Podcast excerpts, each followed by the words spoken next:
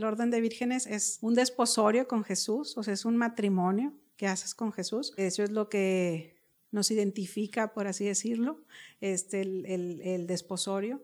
Eh, nos, de hecho, la consagración como tal es, es una boda, o sea, te vistes de blanco, te ponen el velo, el anillo, es un matrimonio así como tal. Digamos que algo que nos identifica, nosotros el orden de vírgenes, que bueno, una, nos casamos con Jesús y es una, este, matrimonio como el matrimonio para toda la vida, o sea, es una consagración perpetua, este, es una eh, consagración pública eh, y solemne. O sea, eso es como parte de, de lo que forma parte del orden de vírgenes.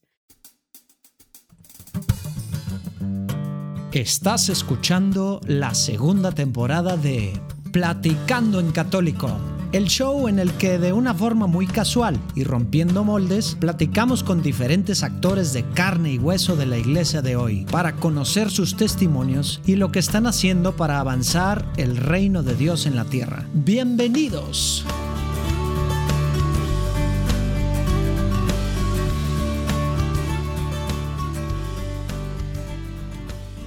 Oigan, pues esta semana tuvimos oportunidad de platicar con Jesse Guerra, que es una persona, pues ya verán, muy alegre, de esas personas que contagian. Y bueno, en el buen sentido de la palabra, no se vaya a malinterpretar ahorita en estos tiempos tan complicados. Pero pues muy interesante, pues Jesse se abre, nos, nos comparte su testimonio y, y, sobre todo interesante porque nos platica de pues las diferentes maneras que hay de consagrar tu vida en la iglesia, eh, que son cosas que la verdad yo desconozco. Digo, hay muy poquito de cosas que, te imaginas o que has escuchado aquí y allá, pero pues es mucho más allá de, lo poquito que conocemos. Y Jessie, sin ser experta en esto, claramente ahí nos, lo aclaró, que no quiere este, ser ella quien da una clase de, los tipos de consagrarse, pero eh, sí nos abrió un poquito el panorama digo, fuera de no conocer nada a conocer un poquito por encima, como ella nos platica, pues para mí fue muy interesante y esperamos que, que les guste y lo disfruten. Ánimo.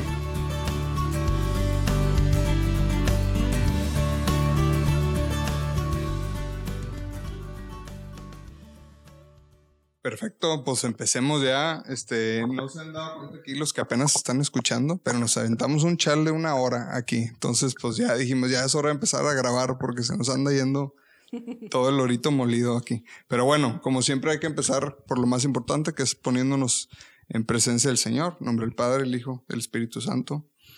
Padre bueno, eh, queremos que vengas aquí, que seas tú quien inspire lo que aquí se platique, Padre que seas tú quien hable, que no se trate de nosotros, eh, que no seamos un estorbo para el mensaje que tú quieres dar. Eh, danos alegría, danos gozo, eh, como tú quieres que seamos, que disfrutemos este amor tuyo. Permítenos compartir tu alegría, permítenos poner lo menos nuestro y dejar que tú hagas lo tuyo. Bendice a las personas que escuchan este, esta platicada. Bendice a Jesse, que hoy en día eh, pues está entregando su tiempo para poder compartir su experiencia y, lo que ha vivido contigo. Y bendice a, Hugo y a su familia eh, que nos acompañan ahorita. Amén. Amén. Padre, Hijo Espíritu Santo. Muy bien. Bueno, primero eh, presento a Jessie, que es nuestra invitada. Ahorita la van a conocer muy bien. Y el día de hoy, ya como es mi costumbre de andar invitando co-hosts, nos acompaña a mí aquí el, el buen Hugo Siller Saludos a todos los cursistas, que los tres o cuatro o veinte que nos estén escuchando. Espero sean más. Esperamos que, por eso te traje, para que jales público. Ánimo. ¿Cómo estás, Jessy? Muy bien, gracias a Dios. ¿Sí? Sí. Este, oye, pues echamos ahorita mucha plática, pero vamos a hacer cuenta de actuar como que apenas estamos empezando, porque luego se van a quedar aquí fuera del loop eh, los que nos escuchan.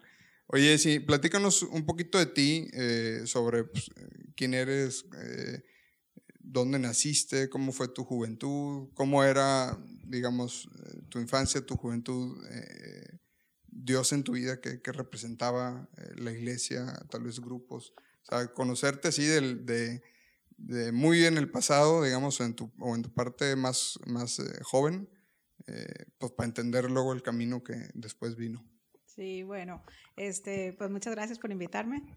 Pues bueno, mira, yo eh, de chiquita, pues te puedo decir, crecí aquí en Monterrey, nací en Monterrey. Este, vengo de una familia, me, no, me siento muy, muy, muy bendecida, de una familia muy unida, muy bonita. Somos cuatro, dos mujeres y dos hombres. Este, y mis papás. Eh, y bueno, pues fue una infancia muy linda, súper linda.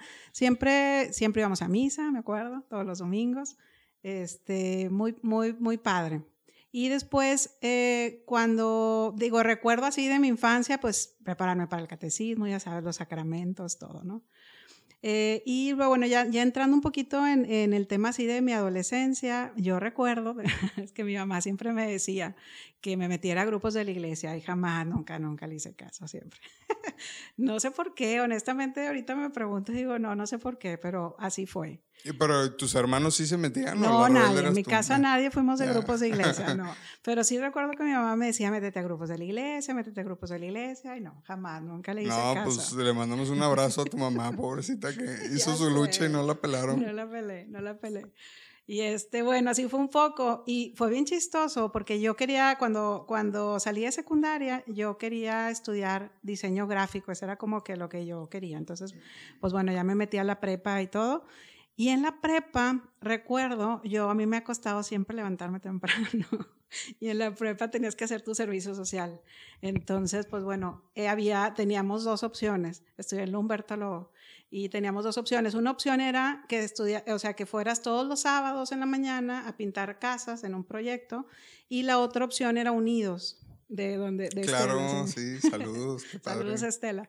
Y este bueno entonces yo por floja literal dije no o sea todo un año levantarme los sábados temprano prefiero unidos un mes rápido o sea sí así esa fue mi la verdad mi razón por la que entré unidos y entro unidos en un verano para hacer, para hacer mi servicio social de la preparatoria y me enamoro, o sea, me enamoro de las personas con discapacidad. Y ahí cambié mi profesión, o sea, de ese verano, y decidí estudiar educación especial. Híjole, fíjate, a mí me gusta mucho presumir algo que no es mío, que es este, por eso lo presumo sin vergüenza, que es una frase, eh, pues precisamente que Estela vino y nos dijo y me, me movió el tapete. Y digo, algo así, siento que es como que lo que pudo haber retumbado en tu corazón. y, y, cuando entrevistamos a Estela, así muy sencillo y muy ecuánime, así obvio y directo, dijo, pues claro, veo a mi hermano necesitado y lo ayudo. Así, o sea, como es un 20 que no nos cae a muchos y pareciera algo tan natural que tenemos adentro y no, pues no, no lo obedecemos. Y es como que cuando te cae el 20, es que a veces de lejos no, se, no es tan fácil palpar eso, ¿no? Claro. ya cuando conoces a alguien, en cualquier situación, ¿verdad? O sea, en este caso estamos hablando de gente con discapacidad, pero eh, pues, gente que está vulnerable en general, cuando ya hay un contacto personal, yo siento que pues nuestro corazoncito de piedra se empieza a ablandar un poquito. Claro. Porque pues está en nuestra naturaleza, o sea, está bien difícil que, que no se te mueva. Ese es mi punto de vista, a veces yo pues trato de ver lo bueno y no necesariamente es como yo actúo todos los días, tampoco quiero aquí ser el fariseo mayor. Pero, pero es la verdad, o sea, de lejos, a veces por eso alguien en la calle no lo volteamos a ver, porque te da vergüenza verlo a los ojos, porque pues, se te mueve el tapete, hombre. O sea, pero bueno, ya cierro paréntesis. Este, disculpen los que se sintieron juzgados, entre ellos me incluyo a mí mismo, pero bueno. No, así fue. Y yo creo que en el fondo, o sea, como platicábamos hace ratito, el tema de cómo cuando vas caminando en la vida empiezas a ver cómo se empiezan a juntar los puntitos y, va formándose algo, ¿no? Y en el fondo yo creo que esa, esa alegría que yo sentía al, entrar en Unidos, este, va muy ligada a que estás finalmente conviviendo con Dios mismo, ¿no? Entonces, a lo mejor en ese momento no, no lo veía de esa manera, pero, pero eso fue, esa fue, esa, es una, fue una alegría tremenda de, de, de, estar conviviendo con Dios, ¿no? O sea, y, este, y ya fue de ahí que yo decidí estudiar educación especial. Y al estudiar educación especial, eh, eh, pues bueno, empecé mucho con el tema de apostolados, todavía seguía yendo todos los domingos a misa, seguía no diciéndole a mi mamá no a los grupos de la iglesia. Y este y pero bueno, siempre siempre cerca de los sacramentos y cerca de, de la misa, ¿no? Y eh, luego empecé, me acerqué mucho a, con los niños eh, enfermos, este, niños con cáncer, fue así como lo que más este, estuve, digamos, con de apostolado. ¿De, qué edad más o menos estamos hablando? Aquí haz de cuenta que yo, yo entré a Unidos, yo creo que cuando tenía probablemente unos 16 años por ahí y ya cuando estaba con el, en Unidos fui, o sea, fui así voluntaria de, de súper entregada, o sea, digo, lo que voy es que me metí mucho en el tema de Unidos y yo creo que estuve así muy, muy, le, muy... Le vamos a preguntar a Estela. a ver qué te dice. Y después de Unidos, que yo creo que fueron como cinco años que estuve así como muy de cerca, bueno, hasta la fecha. De hecho, el día que, que platicábamos, te dije en la noche de Estela, porque nos seguimos juntando a las amigas de Unidos. Qué padre. De aquella época, sí. Y este, después de ahí estuve ya como, no sé, cerca de los este, 20 años, ya más enfocada en el tema de hospitales, este, niños con cáncer. Fue otra etapa también muy, muy hermosa de vida, donde yo también creo que, o sea, empecé a convivir con Dios de una manera así como muy cercana, pero todavía no lo alcanzaba a ver. O sea, pero sí sentía, sentía ese amor, o sea, sentía algo muy especial. Yo creo que esa etapa, la etapa donde, donde estuve viviendo muy de cerca la enfermedad, el dolor, la muerte, o sea, este, fue una etapa donde espiritualmente me movió muchísimo, o sea, sí fue una etapa como muy fuerte que lo veo en retrospectiva pero sí fue una etapa donde me acerqué, por ejemplo, mucho a, nuestra Madre Santísima. Digo, obviamente yo sentía que el Señor era bien chistoso, pero yo sentía que el Señor como de alguna manera protegía mucho mi corazón porque yo podía ver ese dolor, pero yo, yo me sentía tranquila y sabía que no era normal, o sea, Recuerdo, nunca se me va a olvidar que una vez vi una amiga, porque iba a un sábado a llevar algo a, un familiar o paciente del hospital de un niño, ¿no? Y le digo, no seas mala, o, sea, aguántame tantito o acompáñame, nada más voy, dejo esto. Era un sábado que X andamos de rol o lo que sea. Yo ah, dejo esto y ya nos vamos. Y ya total me acompaña y total ya se mete conmigo al hospital, a pediatría. Y yo, pues súper normal, haciendo lo que hacía así, normal, ¿no? Y ya nos salimos, no, me dio una regañada, o sea, nunca se me va a olvidar. Me dijo, no me vuelvas a hacer esto, o sea, no toda la gente somos como tú, o sea, a mí me dolió muchísimo ver eso y yo, perdón. Y ahí me di cuenta que era el Señor el que protegía mi corazón, ¿verdad? Entonces, desde ahí empecé, o sea, empiezas, empecé como en esa parte espiritual a, a ir conociendo eh, más al Señor, aunque todavía, en esta fecha, todavía no me daba cuenta. Pero bueno, no sé hasta dónde quieras que me pare de edad, no, porque le puedo seguir. pues de eso se trata. Entonces, eh, pasaste de estar trabajando muy activamente en Unidos, luego te involucraste pues en el tema de, ¿fue por medio de alguna fundación o nada más fuiste al hospital? A, pues mira, ya sabes cómo es el Señor, que empieza, Él te, te empieza así a llevar, pero yo hice mi, mi servicio social en, de, ya de carrera en Simón de Betania. Ah. Y este, con la hermana Ana. Bueno, este, la madre, bueno, hermana Anastasia Jaramillo, este, de hecho hablé con ella hace poquito. Ya, ya les voy a arruinar una sorpresa, pero es una, es una entrevista que tenemos ahí en lo personal yo traigo mucha expectativa este, de conocerla y pronto ya es, es, muy, muy abierta, muy humilde, muy buena gente. Y me dice por teléfono, el día que quieras, claro que sí, bien tranquila, cero estrés. Dijo, hijo, ya la quiero ver porque de lo poco que me han platicado que ella vive y lo que hace y escucharla con esa paz. Sí, es admirable. Este, no, hombre, bueno, ¿qué te puedo decir? Este, ando, ando ahí pues feliz de que vamos a tener oportunidad de platicar con ella también. Qué padre. No, estoy segura que va a ser bien padre. Y pues bueno, yo hice mi servicio social ahí, entonces como que empecé como, digamos que a conocer un poquito más el tema de, de, de la enfermedad, digámoslo así. Y, este, y bueno, por, por cosas de la vida me, llevó, me llevaron a, a, la Alianza Anticáncer Infantil, que es una asociación que, que ayuda a niños con cáncer. Y de ahí empecé en el hospital universitario. Y mi proyecto de tesis, de hecho, fue ese, fue hacer un proyecto educativo para hospitales. Entonces, ahí tuve oportunidad. Me recuerdo que cuando yo ya me graduó y teníamos, yo lo hice junto con una amiga y teníamos el proyecto de tesis ya listo. Y, este, y recuerdo que mis papás me decían, pues ya, ¿verdad? O sea, a chambearle, ¿verdad? O sea, terminando mi carrera. Y yo, es que yo quiero, o sea, quiero aplicar el proyecto que hicimos, o sea, hacerlo vida, de cuenta. Y, este, y recuerdo que los terminé convenciendo diciéndoles, bueno, hagan de cuenta que me fui a dar un año, pero lo voy a dar aquí. entonces, bueno, ya, dijeron, va.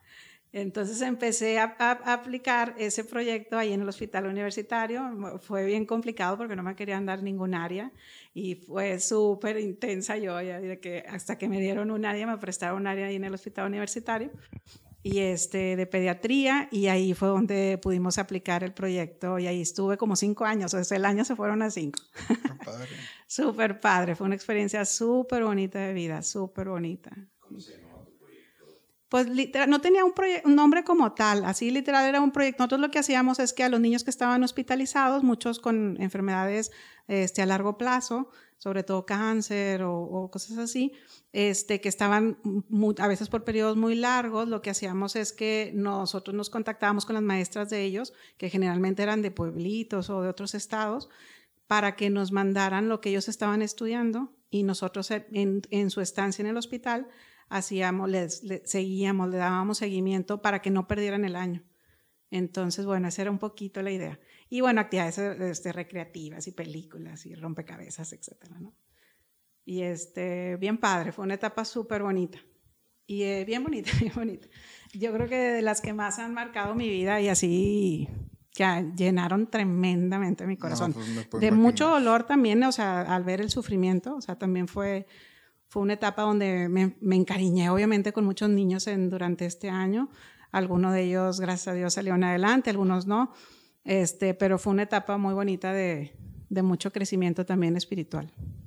Oye, este, hace rato eh, eh, un, un, un, este resumencito muy breve de los mil temas que tocamos hace rato antes de empezar a grabar.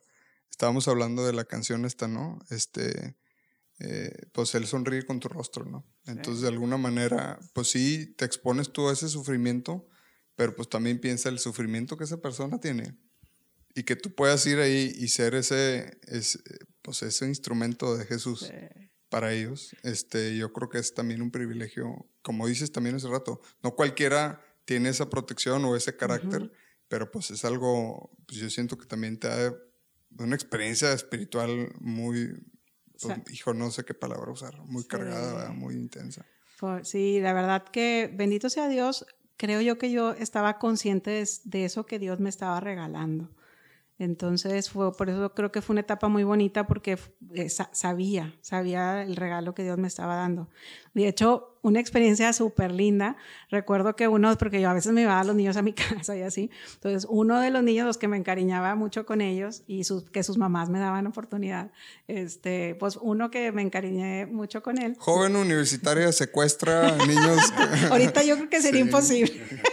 Pero en aquella época, no pasaba nada. Oye, pues un, me llevé uno Lalito, me acuerdo, pues de este tamañito que tendrá, cuatro o cinco años. Estaba, total, estaba en mi casa y así de la nada estábamos en mi cocina, me acuerdo, y de la nada me dice, oye Jessica, ¿y tú a qué viniste a este mundo? Así me hizo esa pregunta literal. Y yo me quedé callada, o sea, no supe ni qué contestarle. Y él solo dijo, ah, ya sé, hacer feliz a los niños, dijo. hablando de lo que dices, que finalmente pues somos un instrumento del Señor, o sea, uno ni en cuenta, ¿verdad? O sea, para nada.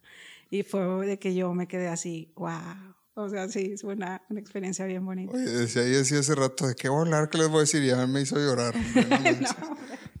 no, no, bueno, fue una experiencia padre. Pero bueno, Después les platico un poquito de esta experiencia súper bonita. Este, yo siempre, entramos ahorita a lo mejor un poquito en el tema vocacional, y yo siempre pensé que el Señor me llamaba a la vocación del matrimonio, y no porque le hubiera preguntado, ni mucho menos, ni había hecho un discernimiento, ni nada por el estilo, sino porque dije, pues, es, pues como que es la que sigue, ¿verdad? O sea, así lo normal. Entonces yo siempre pensé, dije, pues al ratito voy a conocer a la persona con la que me voy a enamorar, me voy a casar y ya, ¿no? este, así, o sea, así era como para mí algo que ni le, no lo había pensado para Ya estaba escrito, sí, o sea, según sí, o sea, sí, ni siquiera lo pensé.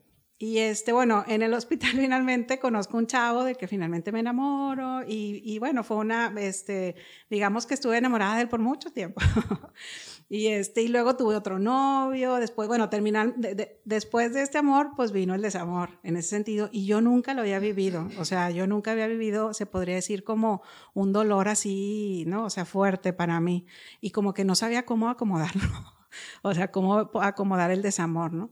Y, este, y me tuve que salir del hospital, o sea, tuve que salirme de eso porque yo ya, o sea, yo llegaba y me ponía a llorar con, o sea, con la mamá y con el niño y con todos porque ya no podía, o sea, era dolor con dolor, ¿sabes? O sea, entonces ya dije, no puedo, o sea, ya no puedo, lo reconocí y me salí por 10 años, por un chorro de tiempo.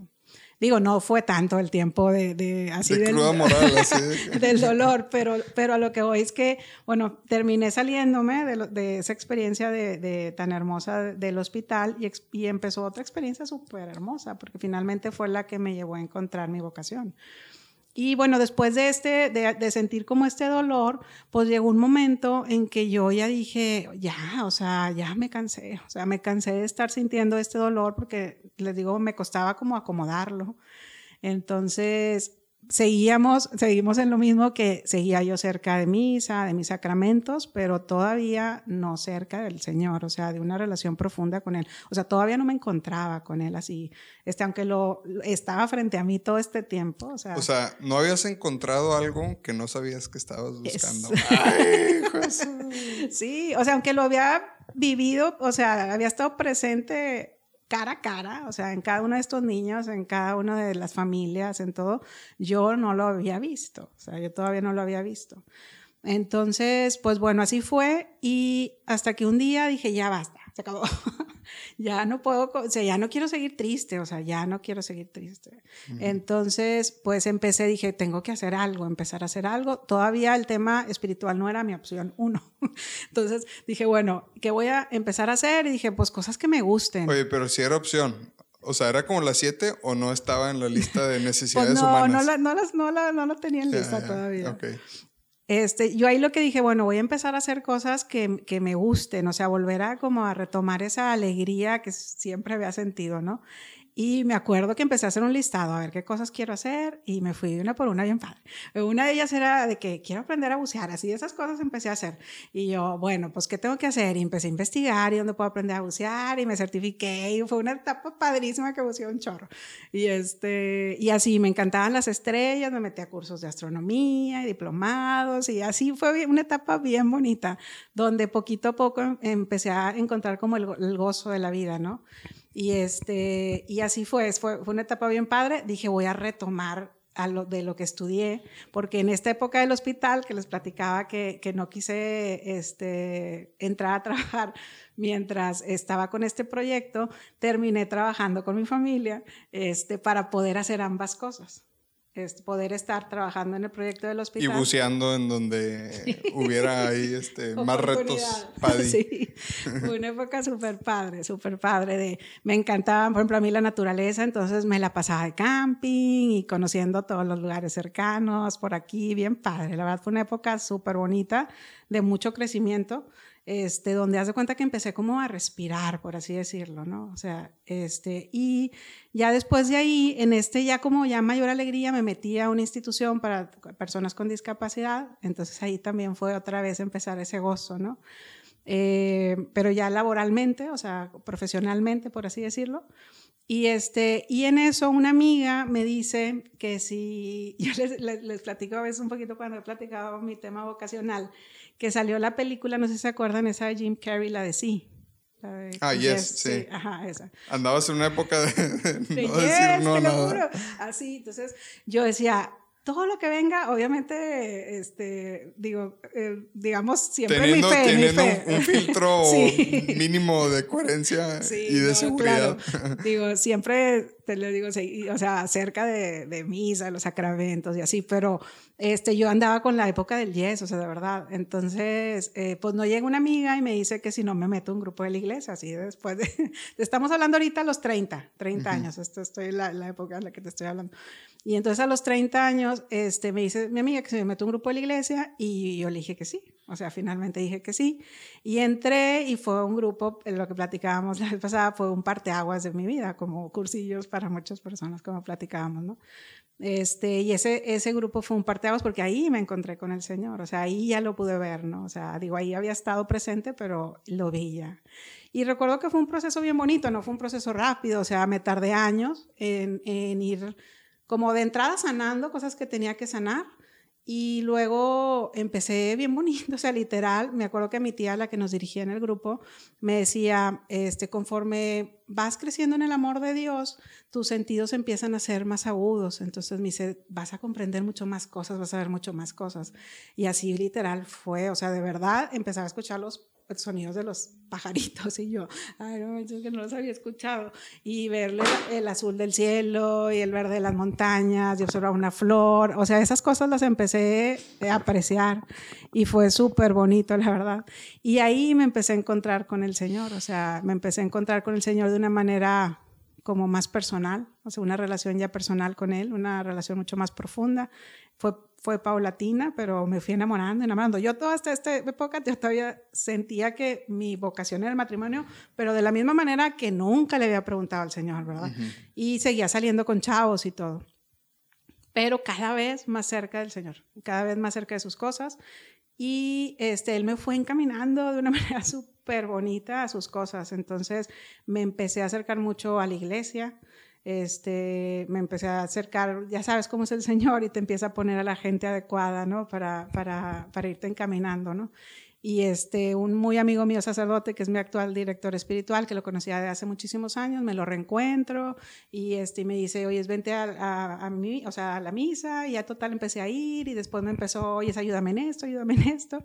Y así fue como también empecé a conocer mucho, mucho de la iglesia, digo mucho que no conocía nada. Entonces, este, y Oye, pero es que para los que somos muy ignorantes, oye, ya nada más saber qué es la patena y ya te sientes iluminado. sí. O sea, y lo digo por mi propia experiencia, ¿no? es de que, oye, no, ya pregúntame a mí lo que quieras. Este.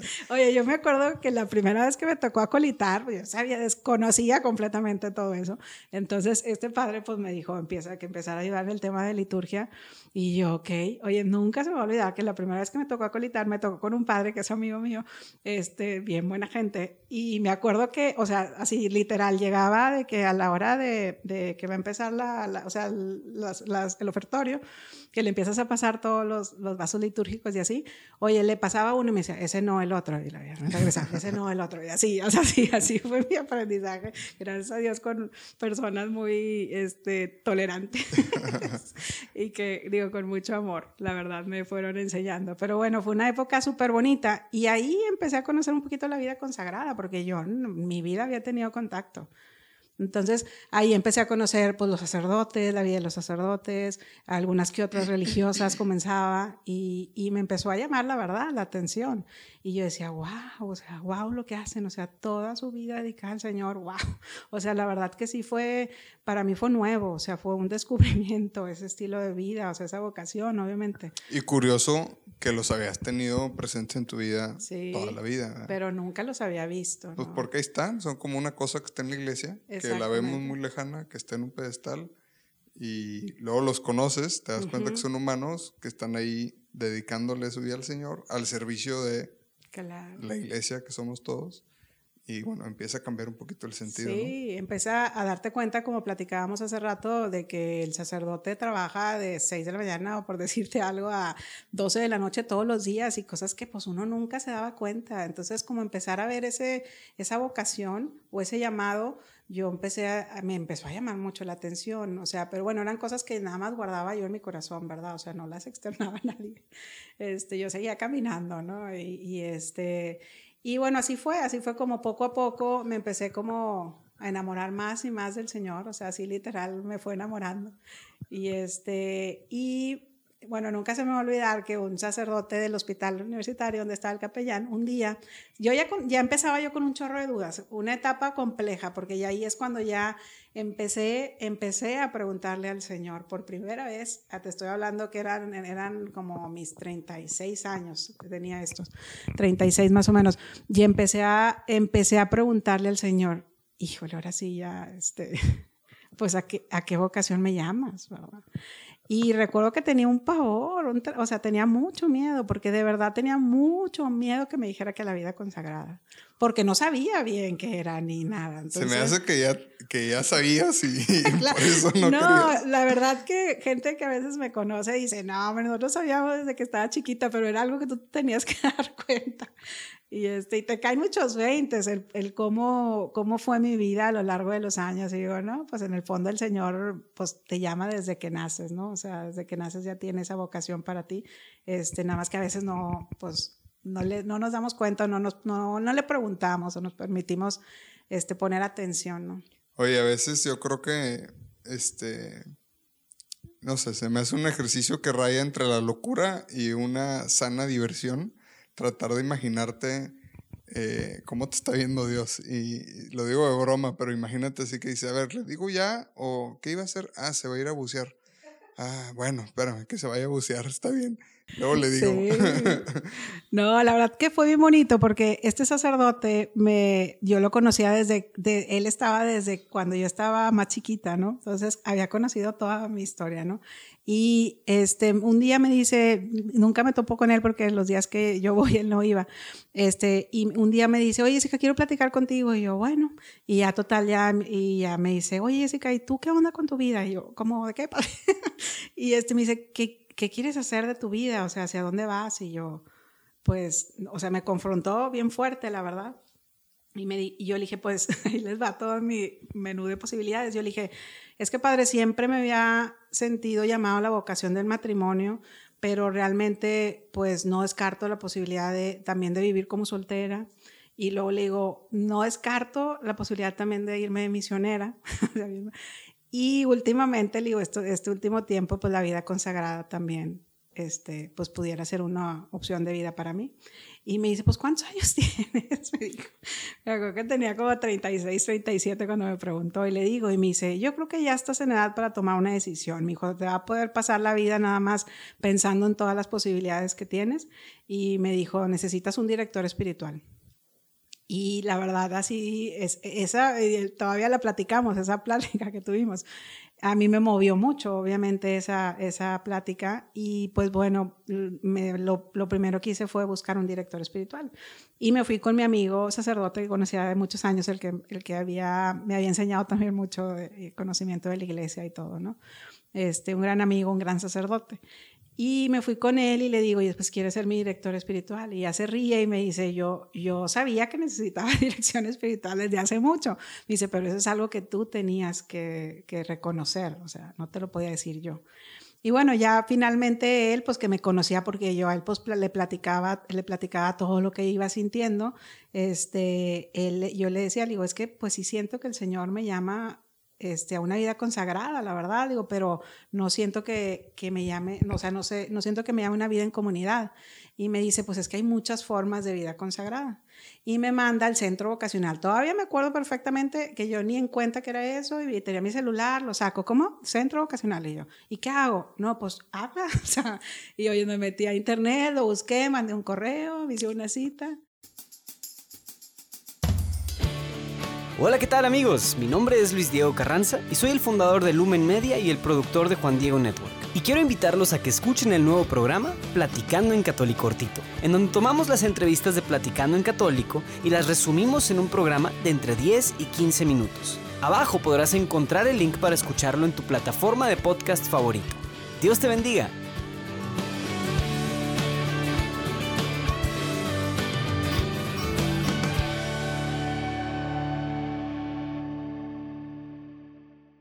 aquí empieza, empezamos a sacar los trapitos de ignorantes, este, así sin pena. A ver, yo he escuchado el centro vocacional a donde van los que quieren ser sacerdotes, eh, dicho más claramente, los hombres, y revisan y pues eh, supongo que tiene una relación muy estrecha con el seminario, en caso del tema diocesano no tengo la menor idea eso cómo sucede en el caso de una mujer. O sea, hay un centro vocacional diferente al de los hombres. Y, o, sea, ¿a qué teléfono hablaste? ¿Cómo está eso? Ahí sí me agarraste, pero sí, así ni sé qué yo. Cuando me dijo el padre fue lo mismo. Hugo es experto en esto, él sí sabe, ¿verdad? Pero este... No, yo estoy... no, la verdad, el centro vocacional, de hecho, no, no creo que ni pertenezca al seminario como tal, o sea, es como algo que... Pues sí, porque no es, no es, pues sí. Es, es como para, para, digamos, hacer un discernimiento vocacional de todas las personas que, que, que, quieren hacer un discernimiento vocacional hombres o mujeres. Ah, ok, ya, ya. Y ambos pueden ir, dura un año, o sea, es un proceso de un año, el establecido, obviamente puede haber variaciones, pero este es un proceso de un año. ¿Y es físicamente un lugar? Sí. y vas y te preparas y tienes tus actividades y demás. Haz de cuenta, tienes a alguien que te va guiando de manera personal, o sea, de uno a uno. ¿Tú sabes dónde está el centro vocacional, Hugo? No. Ah, yo tampoco, ya no me siento tan mal. Hagamos equipo, Hugo. está enfrente de la Purísima. Ahí enfrente de, la, de la ah. Purísima, ahí está el centro vocacional. Y este, y... ¿Y te dejan salir eh, por unos elotes o no? Sí, claro. Bueno, o antes o después también. Yo siempre iba por mi elote, claro. Oye, pero no vives ahí. Es como, es como estar en, en, un curso o estar en universidad, digamos. Ajá, normalmente tienes retiros este, a lo mejor, digo, una vez al mes. Ah, Tienes tu cita también con la persona que va guiándote de una manera personal también una vez al mes. Entonces, ya luego al final tienes retiros un poquito más seguido, pero, pero es más o menos. Y ahí empiezas a conocer, bueno, primero hacer obviamente un proceso de discernimiento personal y después ya al final te van mostrando las opciones de vida consagrada que existen. Y, este, y ahí es donde pues empiezas a conocer y si sientes ese llamado que te puedas identificar en alguna de, de esas opciones de vida. Y este, al final haces una, como una carta donde tú ya dices, oye, pues sabes qué, me siento llamado, la mayoría se sienten llamadas al matrimonio, o sea, de las chicas, no sé de los chicos, pero de las chicas sí, o sea, realmente no es para, para, eh, o sea, de verdad a mí se me hace que eso lo deberían de llevar todos los jóvenes, o sea, un proceso de discernimiento vocacional, porque es, es, como algo básico en la vida. Es que tal vez hay como un estigma que, que es que te traten de convencer de, de, entregar tu vida y tal, o sea, más bien que te ayuden a decidir cómo vas a entregar tu vida, porque ya cuando te vas acercando más al Señor, bueno, en base a mucha gente que he conocido y muy poquito en base a lo que yo he sentido, pues sabes que Dios te llama porque, o sea, pues no quiere, no te quiere ir nada más el domingo media hora cuando no estás viendo el WhatsApp en la misa, ¿verdad? O sea, nos llama a la santidad, ¿no? Claro. Pero somos muy necios, ¿verdad? Sí. Y pues sí, entiendo perfectamente porque dices que es algo que, pues estaría padre que todos lo lleváramos, porque, o sea, hay muchas vocaciones, ¿verdad? Decías, oye, pues te sientes llamado al matrimonio. Imagínate, si sientes que Dios te llama al matrimonio y estás convencido de eso, ¿cómo vivirías tu matrimonio? Ah, claro. Es que eso, para mí, de verdad, y yo sí creo que es algo erróneo, que tenemos, como dicen, el, el desconocimiento porque pensamos o que te van a presionar o que van a intentar, y, o sea, todo es lejano a eso. O sea, realmente es bien bonito porque ellas te y de hecho me acuerdo la que la, la hermana que coordinaba en el momento que yo fui al, al, al, centro vocacional, ella decía, a mí me da lo mismo lo que, lo que ustedes escojan, o sea, me dice, lo que importa es que ustedes escuchen el llamado de Dios, sea el que sea, o sea, entonces. Oye, pues, vamos a. ahí, ayúdame a conseguir los datos del centro vacacional, porque no sé si es algo que. O sea, no, no me esperaba que luego iba a salir aquí en un. En un era obvio que eventualmente iba a salir, ¿verdad? Pero como que sí me agarró de sorpresa de lo ignorantes que somos de esto. Pero pues para poner ahí en los show notes, eh, pues el dato de si alguien quiere hablar a dónde hablar, ¿verdad? Porque como que es algo que siento que nadie tenemos en el radar. Sí, yo de verdad que yo tengo varias amigas que han vivido el proceso y, y, optaron por la opción de matrimonio como su opción de vida. De hecho, una se acaba de casar. Este, y es, un, es bien bonito porque realmente lo que haces es dialogar con Dios, o sea, es dialogar con Él para preguntarle cuál es el llamado, con la certeza que en ese llamado que Él te da, o sea, el que nos da cada uno, vamos a encontrar la plenitud de vida. Entonces, es, eh, yo en lo personal este, creo que es algo súper valioso que tiene la iglesia, el, centro vocacional.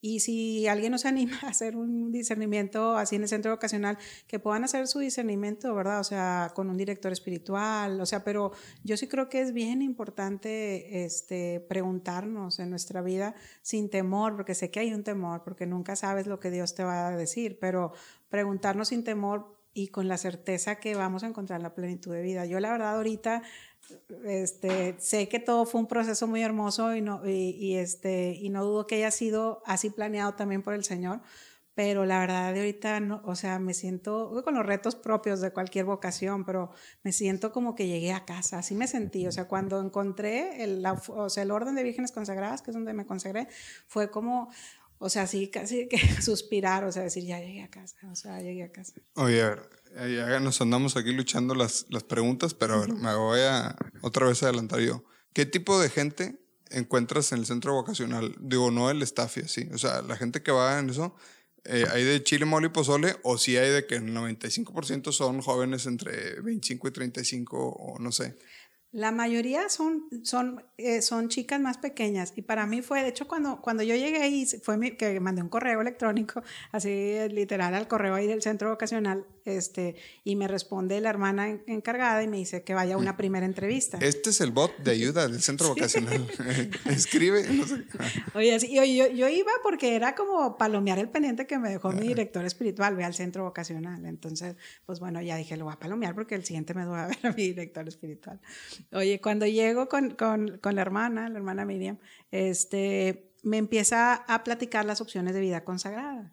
Y en el momento que, que, me dice el orden de vírgenes consagradas y es esto, yo, o sea, fue así que no lo puedo creer, o sea, es lo que mi corazón siempre ha estado buscando, o sea, no, ni siquiera lo podía creer que existiera.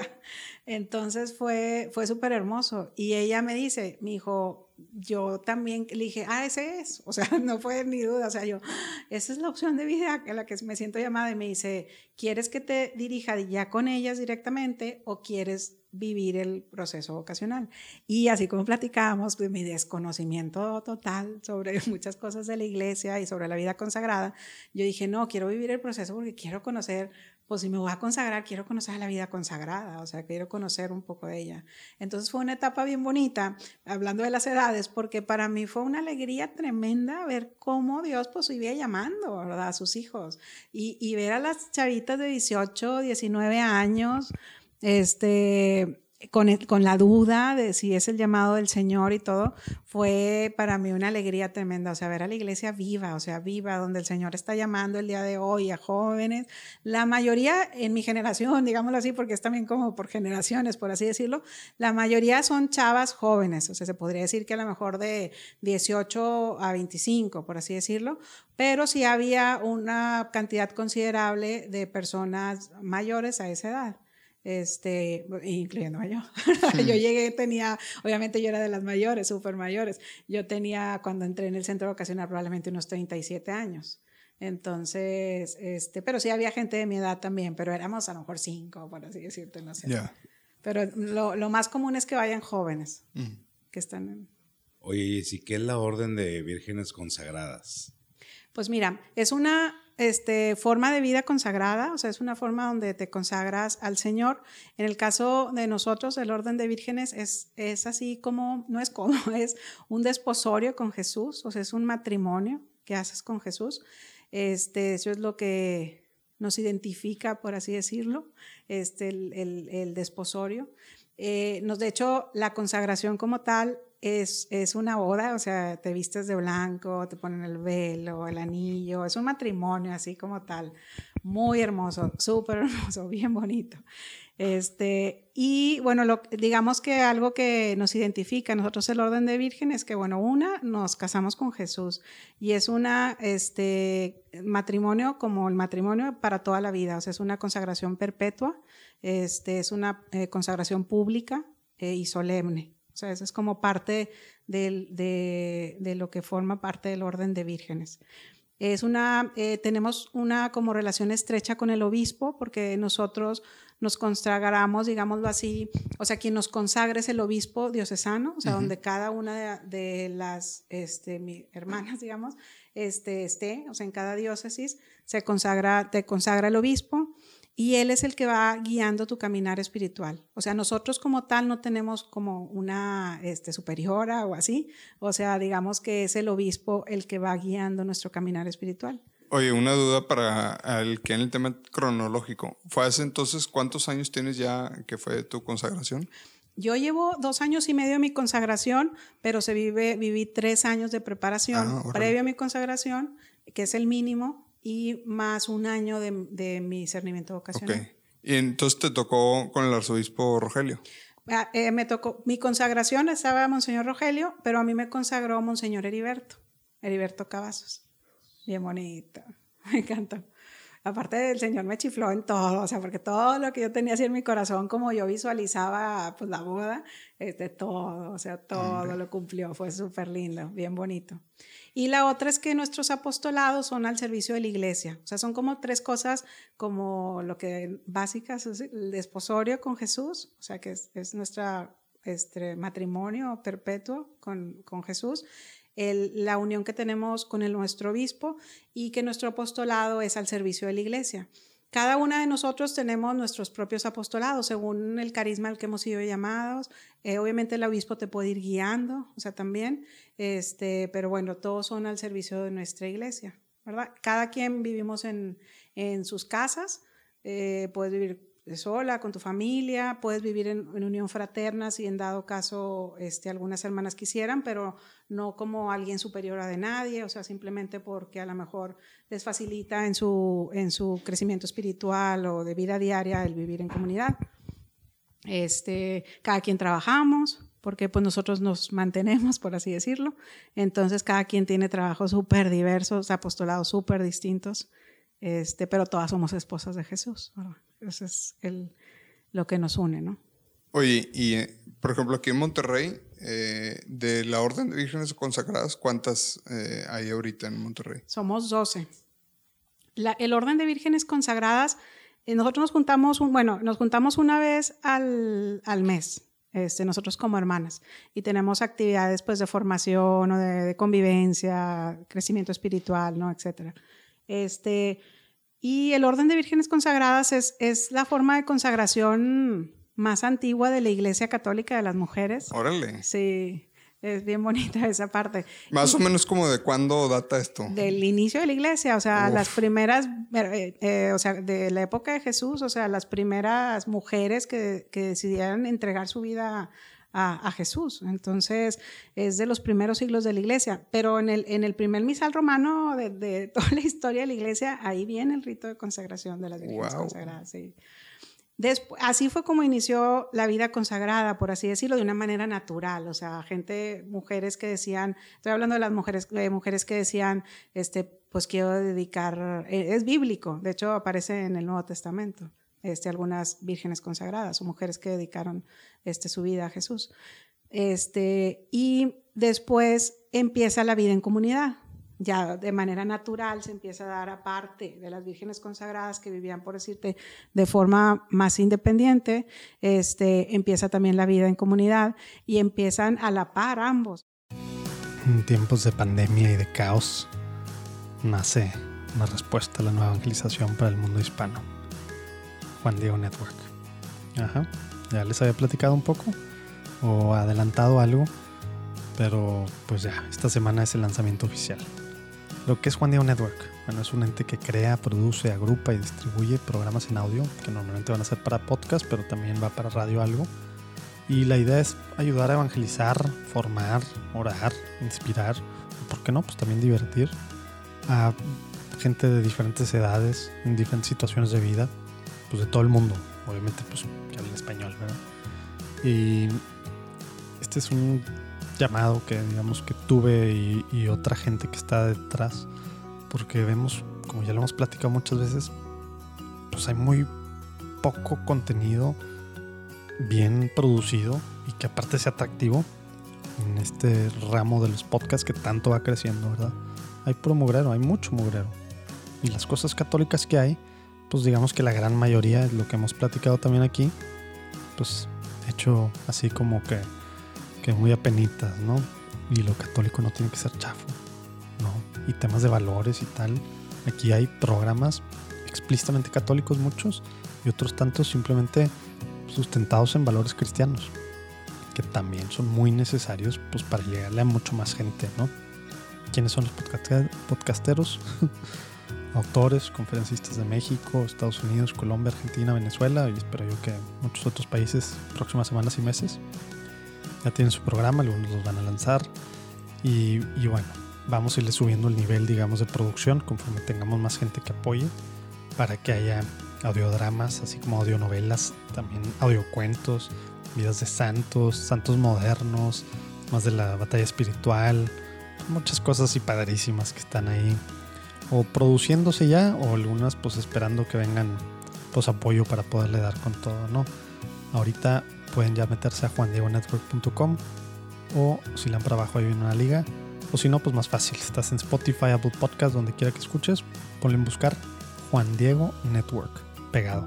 Juan Diego pegado, Network pegado. Juan Diego Network, como si fuera una sola palabra. Y te van a salir, creo que ahorita tenemos 14. Y pues bueno, a- vamos a estar agregando más.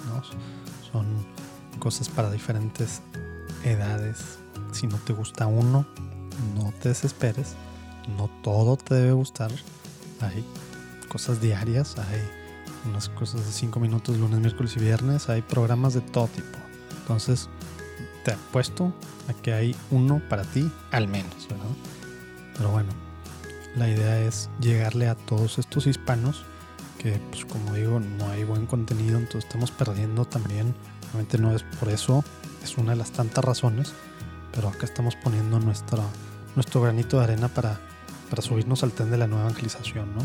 Entonces, tanta gente, millennials, generación Z, se está perdiendo, no hay tanto contenido, pues bueno, católico, evangelístico allá afuera. Vamos tras ellos, vamos tras ellos. Comparte esto con, con más gente. Dios los bendiga y les pido que por favor pidan. Se necesita mucha oración para que esto siga adelante. Gracias a Dios, Dios está abriendo muchas puertas. Pero también, pues precisamente por eso también hay mucho ataque, ¿verdad? Entonces ahí les pedimos oración. Cualquier cosa, pues ahí me escriben de todos modos. Dios los bendiga. Ahora sí, después de esta, muy larga pausa, regresamos a la platicada de, de Lalo con Jesse. Dios los bendiga.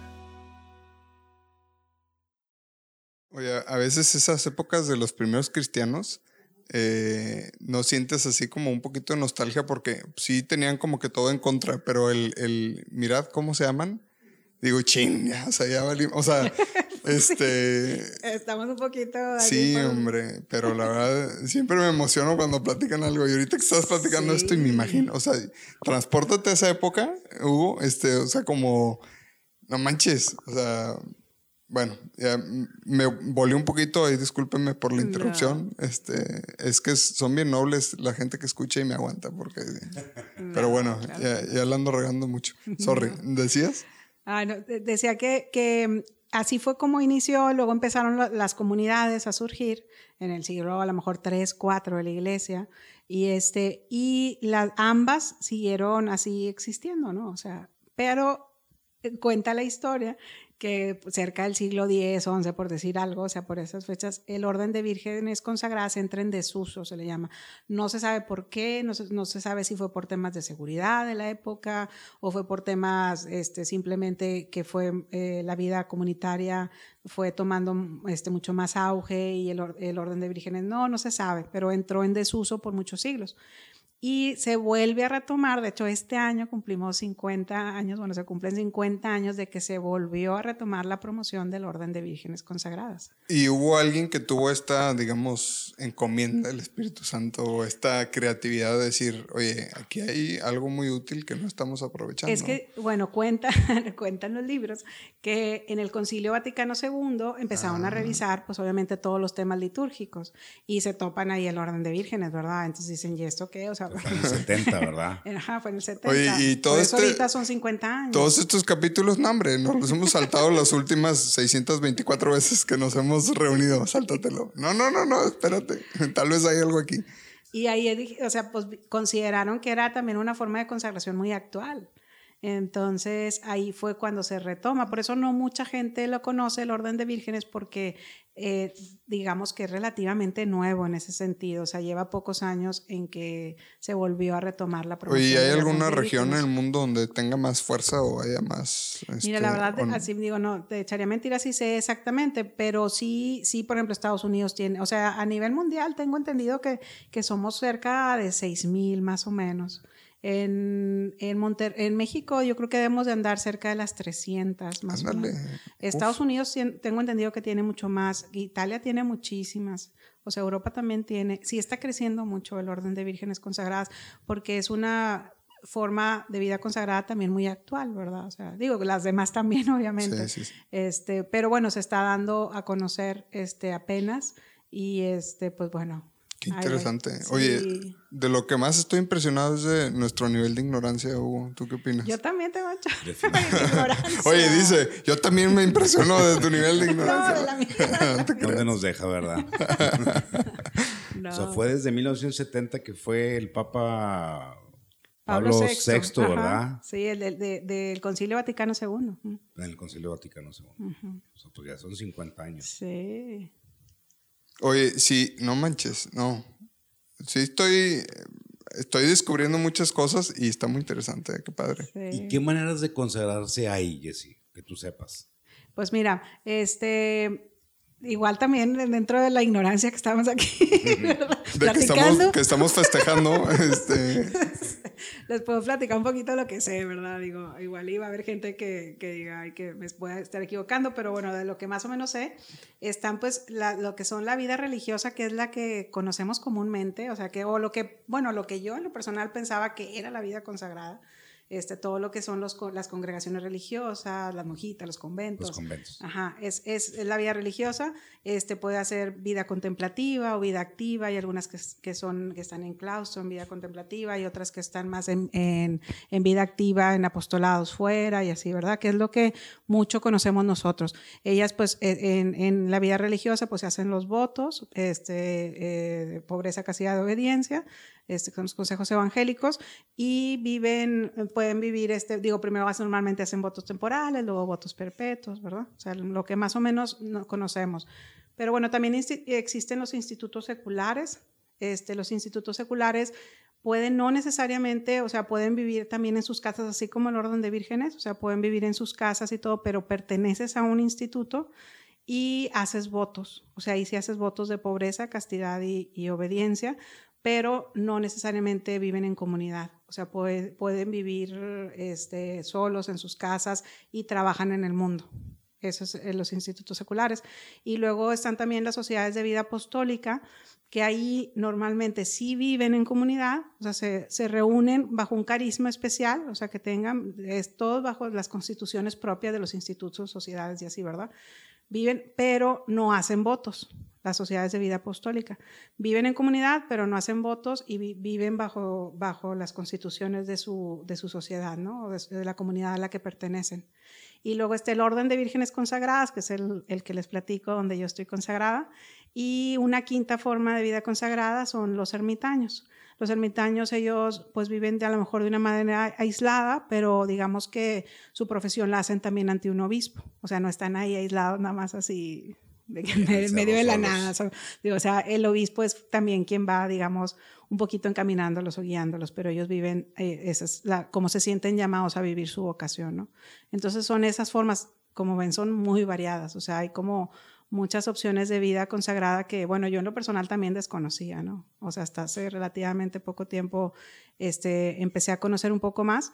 Entonces, pues ahí, como dicen, el Espíritu Santo sopla, ¿no? Entonces, pues a donde se vaya. Y yo creo que siempre, yo a lo que aprendí en esto es que si el Señor te lo puso en tu corazón, o sea, lo que te ha puesto, lo vas a encontrar. O sea, porque si ya te lo puso, ahí va a estar. O sea, de, de alguna forma en que te sientas llamado a vivir una vida consagrada, yo, yo de verdad hasta googleaba, o sea, googleaba lo que yo creía que el Señor me llamaba a vivir y ahí estaba, o sea, ahí estaba, pero yo no sabía que existía, ¿verdad? Oye. Eso te iba a preguntar ahorita, o sea, ¿cómo, cómo, crece, cómo crece esta vocación?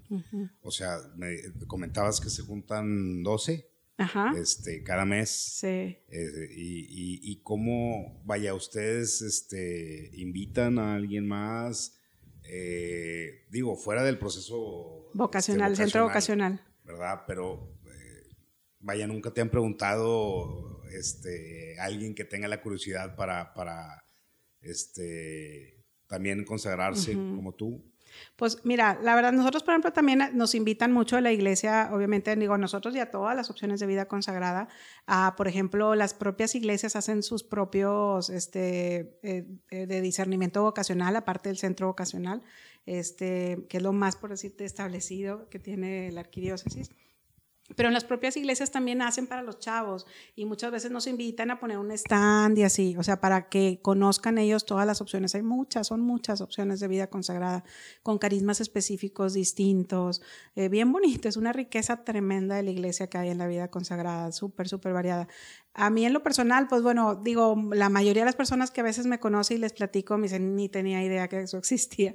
Y yo ya tampoco, hasta hace relativamente poco.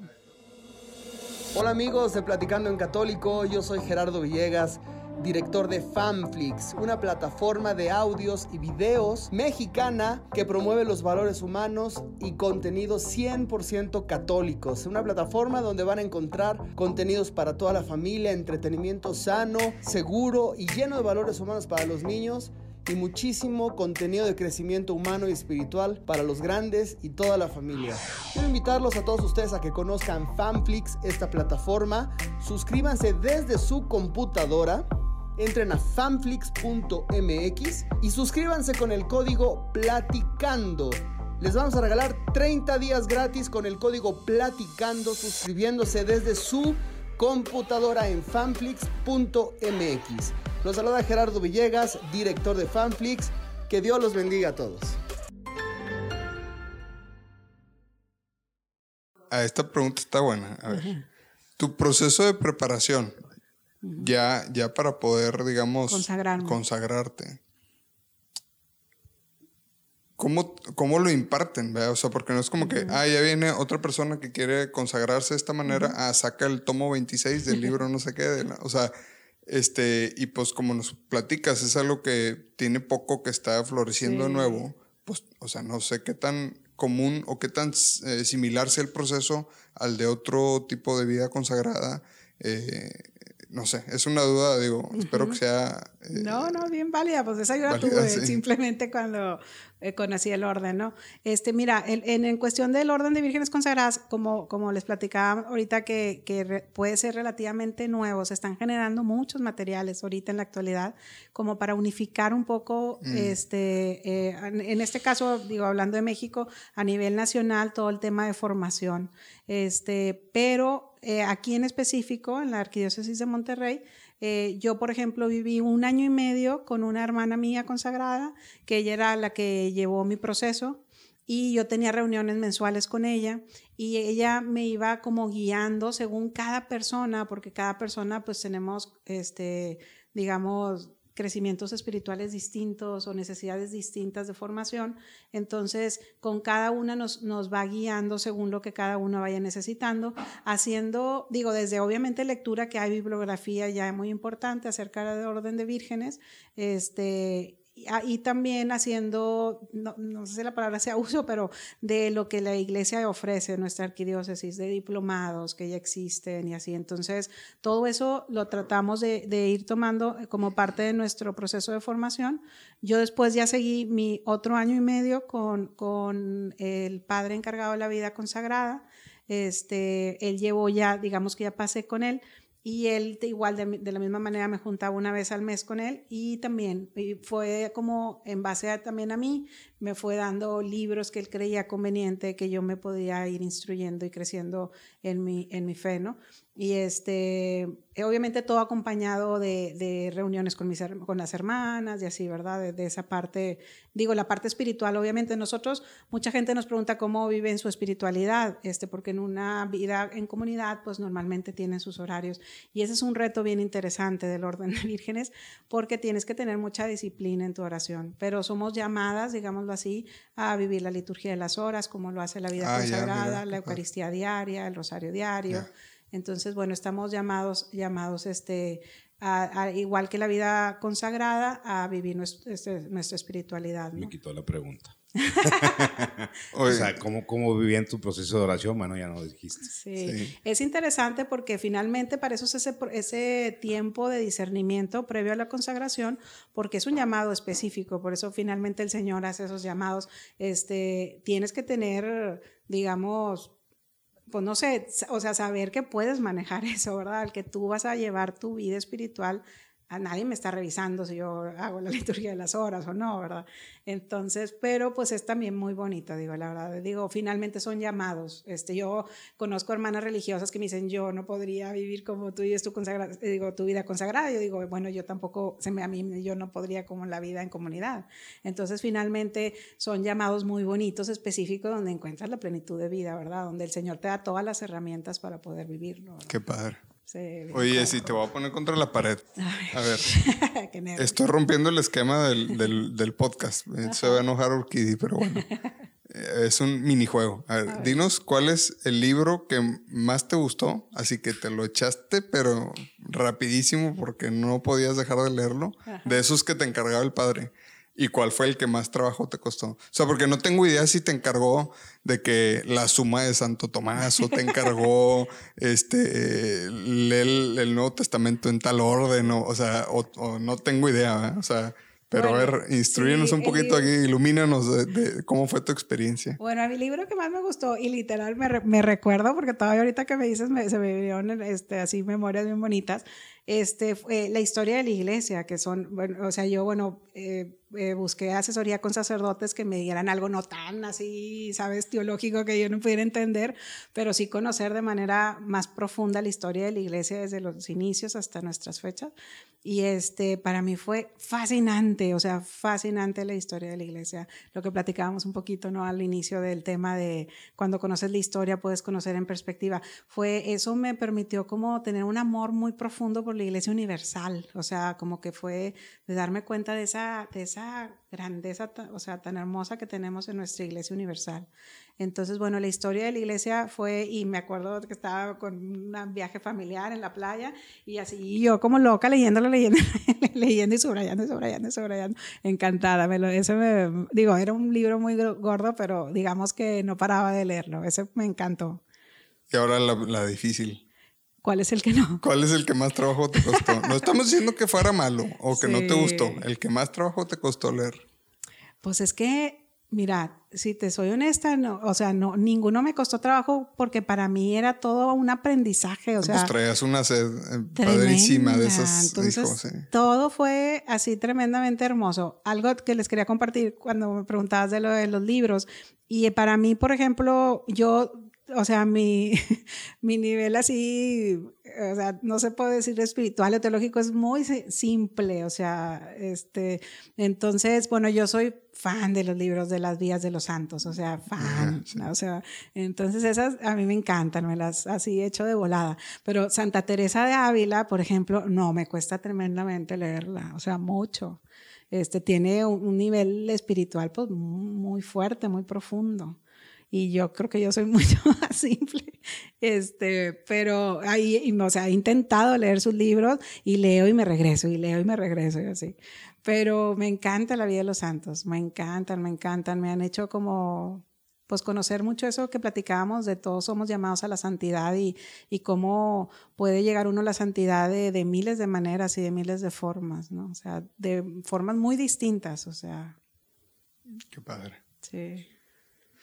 Oye, Jessy, eh, ya casi vamos a pasar a, la última parte aquí que a mí me gusta eh, decir que es polémica, pero no es polémica. este, pero antes de, digamos, de entrar a eso, pues ahorita estuvimos platicando de varios apostolados donde has tenido ahí este, pues, eh, la oportunidad de ayudar y demás. ¿Qué tal si nos platicas un, poquito qué es lo que has estado haciendo recientemente o qué es en lo que ahorita ocupas este tiempo que le, que le dedicas a, a esta iglesia que somos todos, ¿no? Sí, bueno, ahorita la verdad estoy en un apostolado que, este, así como el apostolado ese del hospital, que fue para mí algo que me llenó así tremendamente, esos años para mí este que ahorita estoy viviendo es un apostolado que, que me llena demasiado, pero lo que más me llena es saber que, que fue inspirado 100% por el Espíritu Santo, o sea que yo nunca tuve ningún indicio de querer hacer algo sobre este tema, pero bueno, les platico un poquito de lo que es este rápido, pero bueno, yo tengo una amiga mía que, este, que tiene síndrome Down y a mi consagración la invité.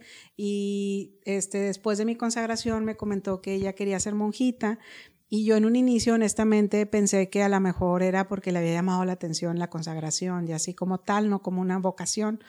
Y, este, y bueno, lo platiqué, me acuerdo con mi director espiritual y me comenta, me dice, espérate un año y después de un año, si sigue con la inquietud, pues bueno, pones atención, ¿no? Pues pasa el año y ella seguía con la intención, que quería ser monjita, y le digo, bueno, pues vamos a empezar a preguntarle al Señor, ¿verdad? Si es lo que, digo, siempre que tenemos una inquietud vocacional, pues hacemos un proceso, ¿verdad? Digo, obviamente no con estas palabras de hacer un discernimiento, pero le dije, vamos a preguntarle al Señor si es lo que Él te llama, ¿verdad? Y, este, y le dije que si estaría dispuesta a vivir esto, este proceso, y me dice que sí, total, pues bueno, este, recuerdo, este, como les platicaba, que, que me acuerdo que fue una llamada de teléfono en esa ocasión, y cuelgo y lo primero que hice fue buscar en Google si existía algo en la iglesia o que existía en la iglesia sobre una vida consagrada para personas con discapacidad y encuentro que en Francia existe una congregación, este, se llama Pequeñas Discípulas del Cordero, este, que recibe a, chicas con síndrome Down. Este, es una congregación religiosa contemplativa. Están, este, digamos, basadas en la regla de San Benito. Y este, entonces para mí fue súper sorpresa porque yo dije, wow, o sea, es una congregación que inició en los 80, como en el 85. Eh, y bueno, pues fue bien bonito darme cuenta que el Espíritu Santo pues había soplado ya, ya. Y yo dije, pues, pues uno quién es para decir, de verdad, sí, a lo mejor es lo que él está buscando aquí el Señor. Pero bueno, obviamente ahorita lo que nos dimos cuenta, o sea, con esto fue que pues que las personas con discapacidad pues tienen el derecho como cualquier otra persona de, de poder crecer en su fe como se sientan llamados, así como nosotros, ¿no? Y tener espacios de crecimiento espiritual así como nosotros, así como espacios de retiro, lo que cada quien se sienta llamado a vivir, ¿no? Entonces, bueno, eso nos llevó a crear, este, ahorita es, es un grupo que se llama Reflejos de Dios, eh, ahorita justo eh, llevamos dos semanas que iniciamos eh, con esta chica. Bueno, tenemos ahorita dos chicas, estamos empezando, que em, empieza a vivir esta experiencia, te podría decir, de vida. Obviamente no somos una congregación ni nada, pero digamos que estamos tratando de este, darle la oportunidad que pueda vivir una experiencia de vida así espiritual, eh, así como en plenitud, ¿no? Entonces es bien bonito, o sea, nuestro día a día es así muy sencillo, o sea, tenemos actividades de vida fraterna, obviamente nuestra oración de la mañana, la oración de mediodía, la oración de la noche, vamos a misa todos los días, rezamos el rosario, pero hacemos actividades de vida fraterna, productivas, convivimos, bien bonito, está la verdad que ha sido una experiencia súper bonita este, verla ella, verla todo el día, quiere estar escuchando música este, católica todo el tiempo, le encanta pintar, le súper encanta, entonces todo el tiempo está pintando cosas de Dios, se le ve así una, un semblante muy bonito, o sea, así, es, así siento yo como cuando yo encontré el orden de vírgenes, así siento en su carita como, como hasta suspira, ¿no? Entonces, pues bueno, no, no sabemos qué siga, digo, vamos a ir literal, es algo que estamos siguiendo la voluntad del Señor. Eh, no sabemos muy bien, o sea, cuál va a ser el caminar, pero estamos seguros que va a ser algo bien hermoso. Entonces, pues bueno, estamos empezando en este proyecto, se llama Reflejos de Dios.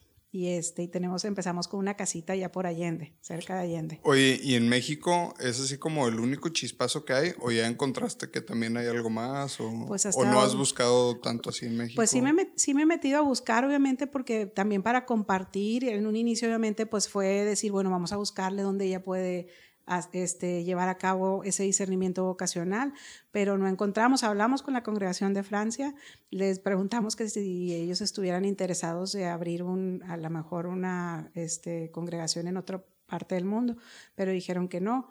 Este, bien bonito fue hablar con ellos porque obviamente en Europa yo creo que las personas con discapacidad pues llevan un, avance un poquito más en, todo el tema de...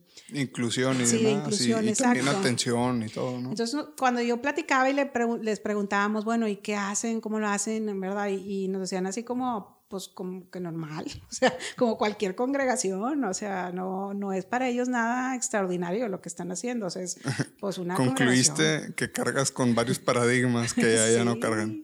No, para nada, o sea, la verdad ella es así, pues normal, las vidas eh, de comunidad, o sea, normal que tiene cualquier congregación. Entonces, pues hasta ahorita, hasta donde conocemos, es la única que existe, este, pero pues bueno. Bueno, este, pues oye, el mundo es tan chiquito que, y bueno, y ahorita al final, sean pacientes, ya casi acabamos. eh, vamos a poner a hablar un poquito aquí de dónde contactarte y demás. Y pues van a venir en los show notes porque pues el mundo es tan chiquito que quién Nunca sabe sabes, de claro. quién que pueda salir. Sí, yo también estoy segura que, que el Señor lo está inspirando y Él sabrá dónde va. Sí, eh, se nos quita la presión cuando le echamos la, Sí, la- la pelotita. Sí, pues sí. Es que pues así es. Así es, Malamente definitivamente. andamos nosotros agarrando su rol ¿verdad? en el día a día, pero bueno. No, claro. Bueno, pues ahora sí, esta sección que sí ha, ha probado ser muy polémica, este, porque yo hago muchas preguntas sobre las preguntas y las respuestas de las preguntas y entonces se supone que es de respuestas rápidas, pero pues terminamos alargándonos mucho. Pero ya hice una promesa que cuando Urquidi no esté, voy a firmemente no preguntar sobre una respuesta. Ok. Esa es mi promesa de ahorita que- que, que estamos en digan, ya Pascua. sí.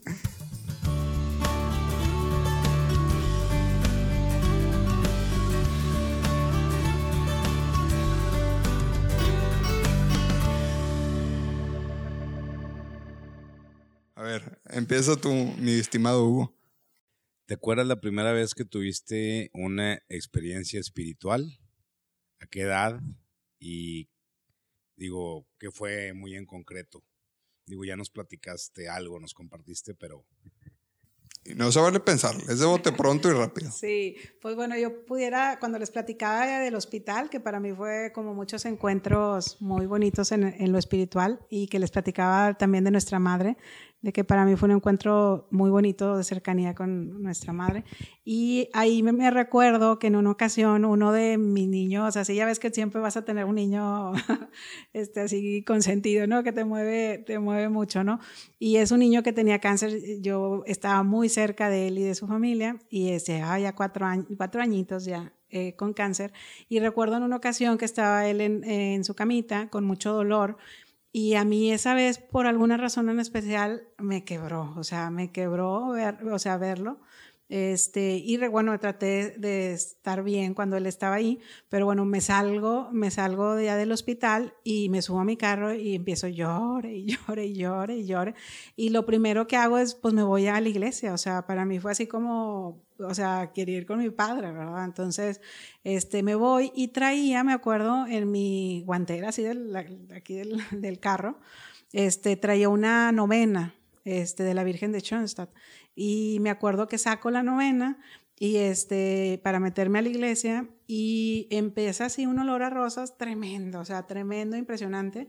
Y yo me meto, me acuerdo, a la iglesia y una de mis amigas, me topa una amiga y me dice, ¿de dónde es ese olor de rosas? Y yo, o sea, no me la enseño así la novena, ¿no?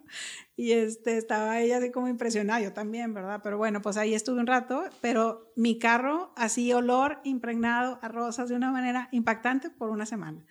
Y para mí fue así tremendamente una, algo espiritual de, ese, de esa presencia viva de nuestra madre a nuestro lado, ¿no? Así, aquí estoy, te acompaño en el dolor, pues a ella también le duele, ¿verdad? Ver a sus hijos, ¿no? Sufriendo. Entonces, yo creo que fue así la primera, así que, que, que, que me impactó. Wow, qué padre. ¿qué edad tenías, Jessy? ¿Te acuerdas? Sí, pues era, yo creo que está, a lo mejor estaba cerca de los 20 años. Oye, si quién es tu santo, bueno, si es que tienes, ¿cuál, cuál es tu santo patrono y por qué? Este, te puedo decir que son tres. Está ¿Por bien, qué sí, te sí, los sí. dejo? Te lo dejo, este, pero bueno, es San Antonio, Santa Teresa de Ávila y Santa Eduviges. Oye, aquí hay una, dije, no, prometí no, no, no decir, pero porque hay una parroquia de Duiges, ¿no? Sí, la que no es un nombre tan común. Sí, no, sí. para nada. ¿Qué significa ser católico hoy en día, Jessy, para ti? Híjole, pues. Pues no, ay, no sé ni qué decir, pero pues para mí ser católico es este tener una relación estrecha con Jesús. O sea, para mí eso es, o sea, amarlo profundamente y, y eso. No hay que decir más. Sí. Sí, qué padre. Hoy tienes alguna oración o jaculatoria que te, que te, que te sirva y quisieras compartirnos algún, pues a veces este nos sirve, ¿no? Para este, el shortcut, para poder tener una buena oración. ¿eh? Sí, pues yo, yo algo así que es algo muy común que hago, o sea, o seguido repito, Jesús en ti confío. Eso es algo así que en, que en muchos momentos de, de mi día o en cualquier momento así, Jesús en ti confío, Jesús en ti confío. Sí, me, metiste una tarea porque alguien ya nos había comentado eso y me acuerdo que me gustó mucho cuando lo dijeron. Igual y ahorita se siente así como ese simplemente ponerte en sus manos. Eh, y voy a investigar a ver quién me, vas a hacer escuchar ah, todos los episodios otra vez. a ver qué Muy, muy padre, gracias, tío. Qué bonito. Qué buen tip práctico podrás darle a un católico que quiere ser santo hoy en día en una sociedad como la que estamos viviendo? Híjole, pues algo que platicamos y a lo mejor no es práctico, pero para mí es algo que, que ha marcado como los momentos más fuertes de vida y son los momentos de abandono. O sea, para mí el, el abandono al Señor, a su voluntad, que no es fácil llegar a, ella, este, es el que para mí hace que, que, que todo fluya, por así decirlo, ¿no? Entonces, pues yo les diría abandónense, o sea, abandónense a la voluntad del Padre este, y ese es un acto de voluntad, o sea, que uno hace de rodillas este, ante el Señor y te o sea, abandonarte de corazón. A veces nos abandonamos a medias, ¿no? Pero, pero cuando te abandonas de corazón, de rodillas ante el Señor, maravillas, o sea, maravillas, ¿ves? Qué padre. Oye, pues ya, ya nos dejaste el compromiso ahí de, de leer la historia de la iglesia, pero si tienes algún otro libro que te haya causado gran impacto, ¿cuál nos recomendarías?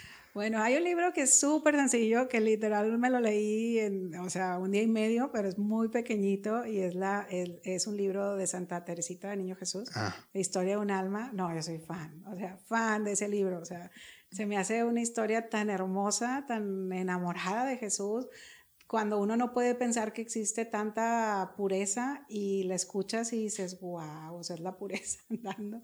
Este, muy hermosa. Para mí es de mis libros, mis libros favoritos que puedo leer. Jessy, ¿por qué cosa quisieras que intercediéramos? Incluyendo los que están escuchando, ¿eh? no se desorden. Bueno, pues a mí me gustaría, bueno, pues podría hablar, este, obviamente por el proyecto que, que ahorita este, estoy, viviendo. Eh, me gustaría que se intercediera sobre todas las personas con discapacidad que puedan tener, ¿verdad? Ese, esa oportunidad de poder crecer en el amor hacia Dios, ¿no? Entonces, que, que les podamos dar esa oportunidad, que puedan tener esas oportunidades para para que puedan crecer así como nosotros tenemos la oportunidad de crecer en, en el amor a nuestro Señor. Este, bueno, intercedir por, por todas ellas, por todas las personas con discapacidad. Y yo algo que siempre he tenido en mi corazón como muy, que lo pongo aquí también ya que estamos aprovechando la intercesión, es el tema de las personas que, que, se encuentran solteras. Este, pedir también por ellos para que encuentren este, su camino, su proceso de discernimiento, su felicidad, su plenitud de vida. Qué bien. Muy bien, pues cuente con ello y a ver, eh, ya, ya traes la sonrisita que ya por fin me deja ir aquí, lo que más anda. Pero no te puedo decir sin que nos recomiendes a dos personas que, que valga la pena que traigan, bueno, se oye muy mal decirlo así, a dos personas que tú creas que deban estar aquí en estos micrófonos eh, contando su historia o la historia de lo que Cristo ha hecho en su vida. Claro. Pues mira, una historia que, que me tocó en, en, una ocasión escuchar en una, en una plática de vida consagrada fue la historia de la hermana Guille. Este, ella fundó la compañía de María de Nazaret y la verdad es una historia muy hermosa, súper hermosa. Una este, hermana muy, muy sencilla, muy humilde, una historia muy, muy este, de mucha disposición, de mucha entrega. Ella este, bueno, a mí me encantó escuchar su historia. Pero es que recomiendes y consigas, ¿eh? Este, sí, perdón porque no te comprometí antes, pero ya la dijiste, pues bueno. Sí, sí te puedo ayudar a conseguirlo. Eso, eh, muchas gracias. Y fíjate que otra persona que tengo que echarle ganas en conseguirlo porque no es como que, o sea, si le llego y le digo hola, o sea, no, pero este, se llama Armando Estrada. Él, él creó una asociación que se llama Vía Educación, también católico este, muy comprometido. Y es, yo tuve la oportunidad de conocerlo por un proyecto que estuve dentro de la iglesia, este, una obra social de un congreso y él estuvo apoyando en, este, en esta obra social. Y la verdad hace un trabajo bien bonito, o sea, él este, ayuda como en la reestructura del tejido social este, a través de programas de educación. Y este, hacen un trabajo bien padre, bien padre por, por la sociedad y, este, y creo que es una persona que súper preparado y, muy sencillo, que puede este, ser muy interesante también conocer su historia. No, hombre, qué padre. Muchas gracias. Ya me emocioné. Oye, este, ¿cómo te pueden contactar eh, o cómo te podemos contactar cualquiera que quiera pues, informarse más sobre el proyecto que traes ahorita o este, pues saludarte o lo que fuera o entender las diferentes formas de vidas consagradas? Ya te hicimos la embajada este, regiomontana de las diferentes formas de vidas consagradas. Ya luego yo les pasaré a los, a los encargados. Este, pues eh, literal, no, o sea, me tomaste así por sorpresa, pero puedo dejar mi correo. ¿Les pues parece? no, sí, como lo que tú quieras, digo. Sí, digo, me refiero, o sea, mi correo, no tengo nada así formal.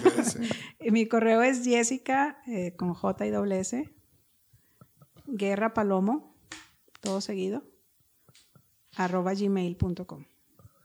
Perfecto. Muy bien. ¿Y hay alguna... Es que se, me hace que está muy necia mi pregunta y no sé si sea muy absurda, pero te voy a preguntar si algo, alguna página de Facebook de la de las eh, vírgenes consagradas o algo así, pero pues, sí, sí ah, tenemos, sí, claro. Ah, mira, no estoy tan, Lalo no está tan loco como parece, eh, Urquidi, para que veas. Se llama Orden de Vírgenes Consagradas Monterrey. Ándale.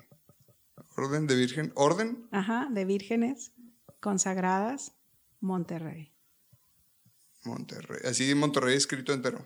Sí. Ok, bueno, ahí, ahí lo voy a buscar y les voy a poner el link para que no tengan que andar. Sí, por alguna razón me estoy equivocando así en algo, te digo, te lo paso, pero sí. ah, ya, ya, perfecto, sí, para evitar ahí malentendidos. Perfecto.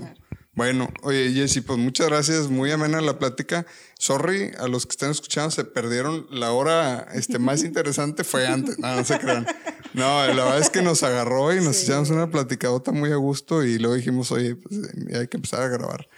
Pero pues muchas gracias, este, te honro por tu entrega, tu, tu, alegría que contagias, este, qué bonito. Y, pues bueno, y cuenta con nuestras oraciones. Muchas gracias. Gracias, Por, por venir y acompañarnos y platicar al contrario, gracias por invitarme y, me encomiendo sus oraciones, igualmente estarán en las mías. Qué linda, gracias. Ánimo, gracias por aguantarnos, que tengan un día bendecido y estamos aquí pronto de vuelta. Ánimo. Ánimo.